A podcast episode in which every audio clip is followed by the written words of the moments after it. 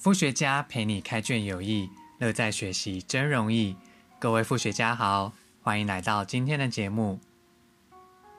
你有听过亲友曾经跟你说“你只是大器晚成”这样一句话吗？我就听过。可是我内心也暗自觉得，这句话有没有像失恋的时候，朋友安慰你说“你很棒的，你会遇到下一个更好的人”。可是。你我都默默的知道，那那就只是安慰的话，人家又怎么能确认我只是晚成，我会遇到下一个更好的人呢？我曾经在散步的时候，经过自己国中、高中的母校，校门口贴着一大片升学的红榜单，庆祝某某某考上第一志愿、第二志愿，blah blah blah blah blah。我的高中还有一个挂灯笼的传统。灯笼会挂一个牌子，写上你的姓名，还有录取的学校。考上台青交的人呢，还会在校门口跟校长一起接受媒体的采访报道。可是，其他多数学生就只好站在原地的围墙边，等着主持人说“挂起灯笼”，然后就完事散场了。或许你我都觉得这没什么啊。台湾一直以来都很重视升学主义，在这样的教育氛围下，学校也需要业绩的嘛。可是我们或许都轻忽了这件事背后的讯息，这些都是鼓吹早日成功的暗示。在学期间，要在智力测验、升学考试，还有各种的衡量评量学业表现的测验中，尽力提高分数，尽早读好学校。才更有优势取得好工作，过上美滋滋的人生胜利组生活。别让孩子输在起跑点。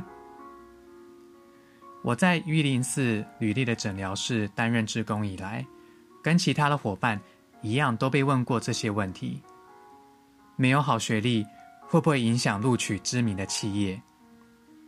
要不要去攻读研究所来给学历镀金？中年还可以转职吗？会不会被贴上不稳定、有问题的负面标签？变老就淘汰了吗？当然，以就业市场现况来说，我们不能说完全没有这回事。而这些例子也进一步证实了，社会氛围也推崇及早成功，英雄出少年，天才神童年少得志。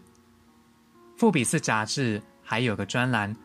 Forbes Thirty Under Thirty，富比士杰出青年榜，每一年在全球各个领域选出三十位三十岁以下值得关注的精英。我认识一位科技新创公司的创办人，他已经跟台湾教育部、科技部、国外的大专院校有了许多次的合作成功案例。你们猜，创办人今年几岁呢？才二十五岁，天哪！拜托，二十五岁我在干嘛？那时候我才刚实习完，蹲在学校担任钟点教师，过着一个月二十 K 的打卡生活。后来有过几次职涯的转换，去做补习班英文老师，做社工，写文案，做人资，直到现在已经过三十岁了，好歹也工作个八九年了。也没有当个小主管，带个团队晋升管理阶层，职称也没有什么特别响亮的，你说是不是很令人汗颜？是啊，我也这样想。后来待业期间遇到了母校的校友会，同学都求救要回去参加，但我那时候就很抗拒，很自卑，觉得自己一事无成，无颜见江东父老。也很厌倦要跟人家交代我自己在做什么。幸好同学跟老师很诚心接纳，好友还跟我说，如果同学或学长姐会因为你正在转换跑道就瞧不起你，那正好而已，表示你也不需要他们。所以后来我还是鼓起勇气参加了。虽然比尔盖茨有句话说，大部分人高估自己一年内可以做到的事。却也往往低估十年来的成就。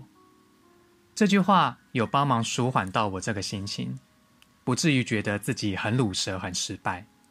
回顾过去的十年，的确也有所成长，不过难免会感到茫然，尤其到了三十而立的阶段。带着这种复杂的心情，我逛书局的时候，看到了这一本今天要跟大家分享的书《大器可以晚成》。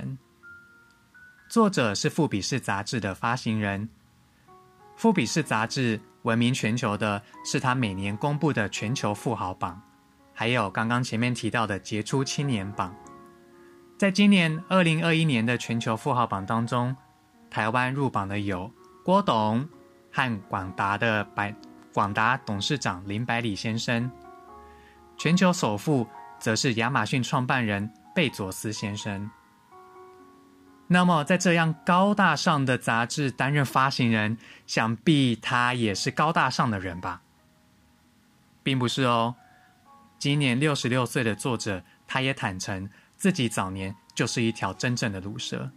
上班时间酗酒，一年内换好几份工作，直到有一天，在值夜班的时候，看到隔壁工厂养了一条狗在看门，他才惊觉自己和一只狗竟然是做一样的工作，哎，啊，于是啊，就整个恍然大悟，也让他开始好奇，大器晚成的人都跑哪去了。过程中，他也见证了其他相似遭遇的人，都收录在这本书当中。但是在开始分享之前，要特别声明的是，这本书完全没有贬低及早成功的价值观，年轻有为是没有任何错的。本书只是要呼吁，晚成没有不好，没有不对，即使没有赢在起跑点，也不代表你就会一路失败到底。不要被社会的价值观否定自己。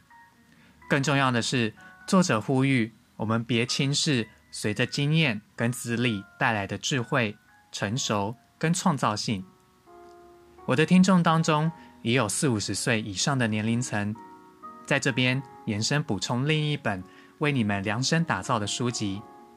除了经验，我们还剩下什么？接着，作者将重点摆在社会对及早成功的执迷，引用的数据证实，我们为此付出了惨痛的代价。在过去的数十年间，青年朋友们的忧郁症跟焦虑症的比例是提高许多的。当然，及早成功的执迷不是唯一的凶手，可是一定脱不了关系。及早成功这样的愿景本身没有任何问题，但是万一变成了一种迷思，反而会压垮许多人。既然鼓吹少年得志，那你曾经好奇过？总统候选人为什么要设定年龄的底线吗？既然英雄出少年，那为什么不让年轻人参选总统呢？在台湾的法律规定，参选县市首长的年龄底线是三十岁，总统则是四十岁。这代表什么？表示我再过几年，我就可以三总统了呢？OK，原因正是因为有很多事情。比如心智成熟度、人际沟通，这许许多多的能力是需要时间酝酿的。在科学上也证实了，我们大脑中掌管思考、决策这些认知功能的前额叶皮质，要到了二十多岁，甚至有人到了三十几岁才会完全的成熟，有点类似我们华人说的“嗯，终于开窍了”。这也是本书另一大重点。阐述要如何化解这样的执迷，并且重用大器晚成者的六大优势：好奇心、同情心、韧性、沉着应应压力，还有智慧。再结合前面提到的另一本书，除了经验，我们还剩下什么？另外还提到了成熟、创造性跟灵活应变。二零一五年，安海瑟薇和劳勃迪尼洛主演的电影。高年级实习生就是一个很美的典范。作者提倡整个社会将每个人成功的步调还给每个人，对于有所成就的标准也要更加的多元。我们放宽对这类人的期待，整体社会才会有更多获益跟进步。